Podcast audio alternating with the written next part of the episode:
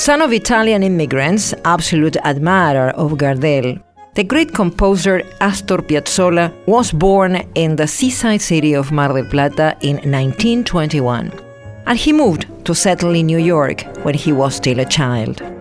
It was in New York where he started taking lessons with Russian pianist Bela Wilda, disciple of Rachmaninoff, with whom he learned to transcribe and interpret Bach and Schumann for the bandoneon. In 1929, his father gave him a second hand bandoneon for his birthday. Astor Piazzolla was nine, and although he listened to jazz instead of tango, because it was fashionable in New York at the time, his figure would remain associated with the bandoneon and tango for good.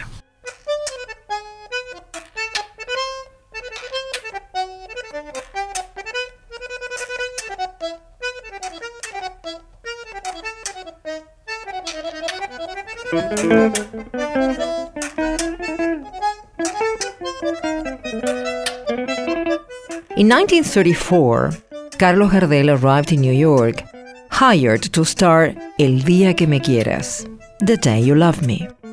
Gardel was already very famous, and Astor Piazzolla's father, also a fan of Gardel, fostered a meeting between his son and the Argentine idol. Astor Piazzolla was 13 but it was not an impediment to give rise to a strong feeling of comfort between them. That finally derived in Piazzolla's participation in the film, in which he starred the role of a newsboy. When the shooting of the film ended, Gardel and company left for Hollywood, from where they sent for young Astor. However, since Astor was still very young, he did not get his parents' permission. It may have been that that saved his life. Piazzolla remembers his acquaintance with the famous singer in a letter he himself addressed to Gardel. Jamás olvidaré la noche que ofreciste un asado al terminar la filmación del día que me quieras. Piazzolla said he would never forget the evening when Gardel offered an asado at the end of the shooting of The Day You Love Me, in honor of the Argentinians and Uruguayans who lived in New York. He said that by chance that evening he was lucky enough to play by himself when Gardel interpreted the song of the film. It was Piazzolla's baptism with tango. First tango of my life and accompanied by Gardel. I'll never forget it, he said. Shortly afterwards, from Hollywood, Gardel sent him two telegrams asking him to join him. But Piazzolla was hardly 14, and his parents did not allow him to go. Charlie, Piazzolla said, I saved my life. Instead of playing the bandoneon, I would be playing the harp now. That those were his words in a well known anecdote.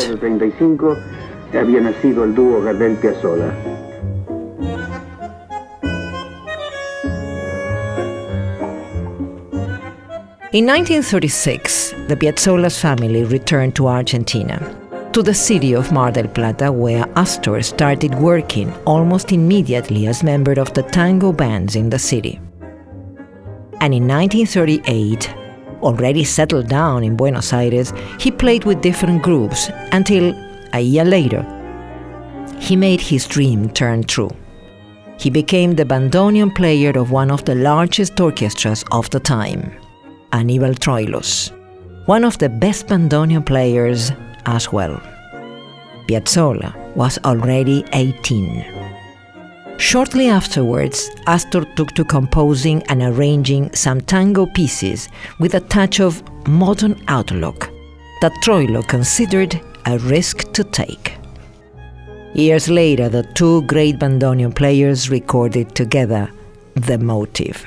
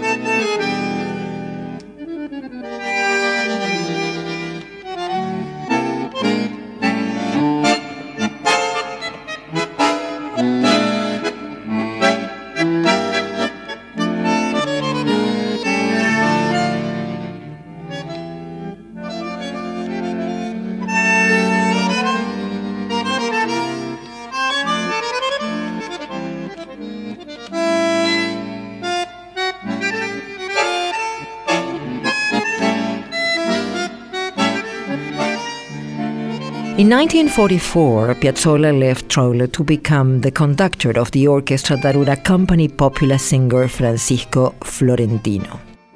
It was his opportunity to show his talent. Two years later, Piazzolla created his own orchestra, still tied to all traditional canons. He started considering his participation as pianist. The piano, an instrument he had studied with Maestro Alberto Ginastera, was now his instrument. During the next 10 years, he abandoned the bandoneon and adopted then the piano. He devoted to composing not only tangos but sonatas and symphonic works. One of those works gave him the possibility of winning a scholarship in 1953, granted by the French government to study in Paris under musicologist Nadia Boulanger.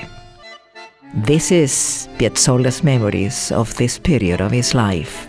Yo tuve una beca del gobierno francés a raíz de una obra sinfónica que había escrito en 1953.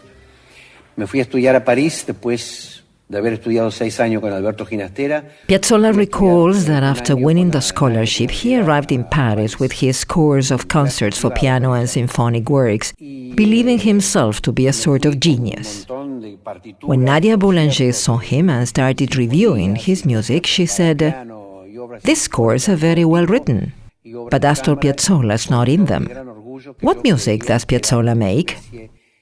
After listening to his bandoneon performance of a tango, Boulanger agreed that this was Piazzolla and suggested him to follow that line.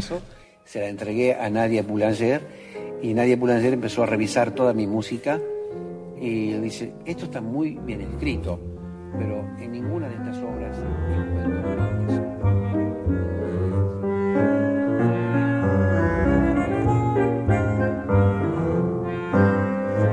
In 1955, and with the strings of the orchestra of the Paris Opera, Astor Piazzolla recorded 14 works of his own production, an advance of his future works.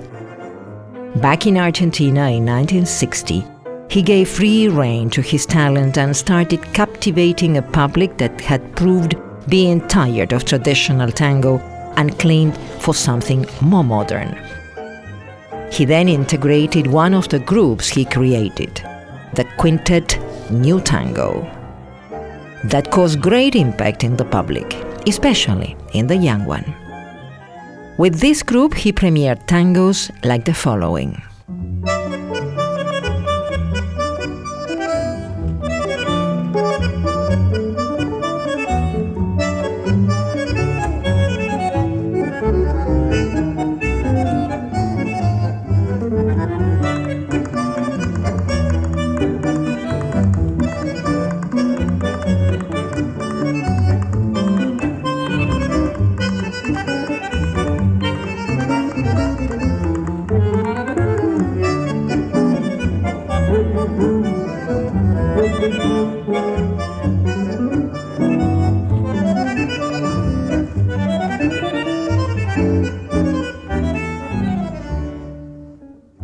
Along his career, Piazzolla recorded with renowned musical groups and conducted important symphonic orchestra that performed his works with the unmistakable touch of tango. He also recorded with jazz musicians like Gerry Mulligan and Gary Burton, and in France with George Moustaki, among others. Towards the end of the 1960s, he started producing with poet Horacio Ferrer opening a new stage as composer, the Tango Canción. The tango that was interpreted with some lyrics in the end. The result of this partnership may be said to be the little opera Maria de Buenos Aires, Maria of Buenos Aires, and a series of tangos, among them Ballad for a Crazy Chap, Chiquilín de Bachín, which all of a sudden would bring Piazzolla más success. Las tardecitas de Buenos Aires tienen ese qué sé yo, ¿viste? Salgo de casa por arenales, lo de siempre en la calle y en mí, cuando de repente, de atrás de ese árbol, se aparece él.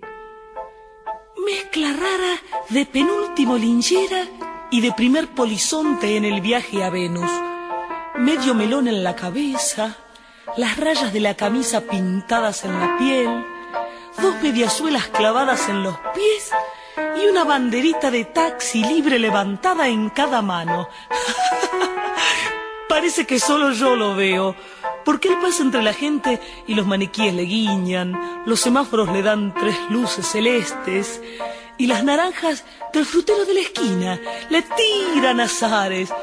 Y así, medio bailando y medio volando, se saca el melón, me saluda, me regala una banderita y me dice, ya sé que estoy piantao, piantao, piantao, no ves que va la luna rodando por Callao, que un corso de astronautas y niños con un vals me baila alrededor, baila, vení, volar. Ya sé que estoy piantao, piantao, piantao. Yo miro a Buenos Aires del nido de un gorrión y a vos te vi tan triste, vení, volá, sentí el loco berretín que tengo para vos. Loco, loco, loco, cuando anochezca en tu porteña soledad, por la ribera de tu sábana vendré con un poema y un trombón a desvelarte el corazón.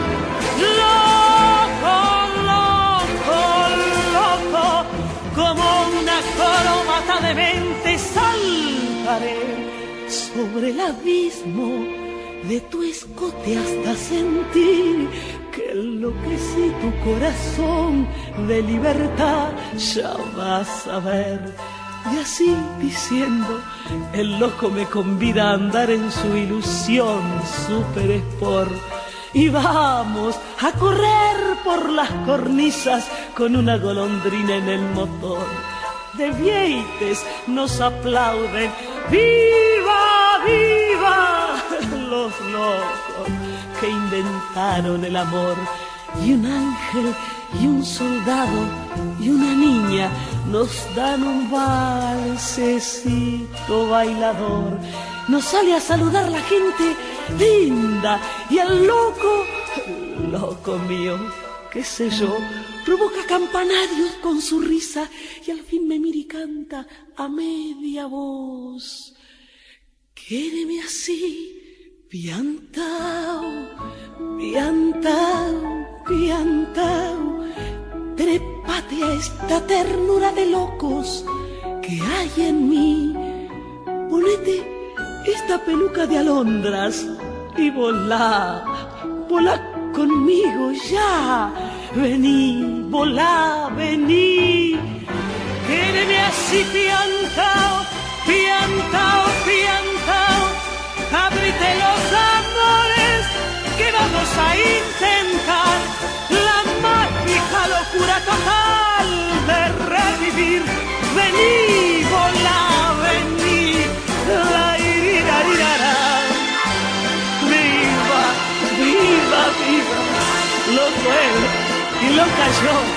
Locos, todos. Locos, locos, locos, locos.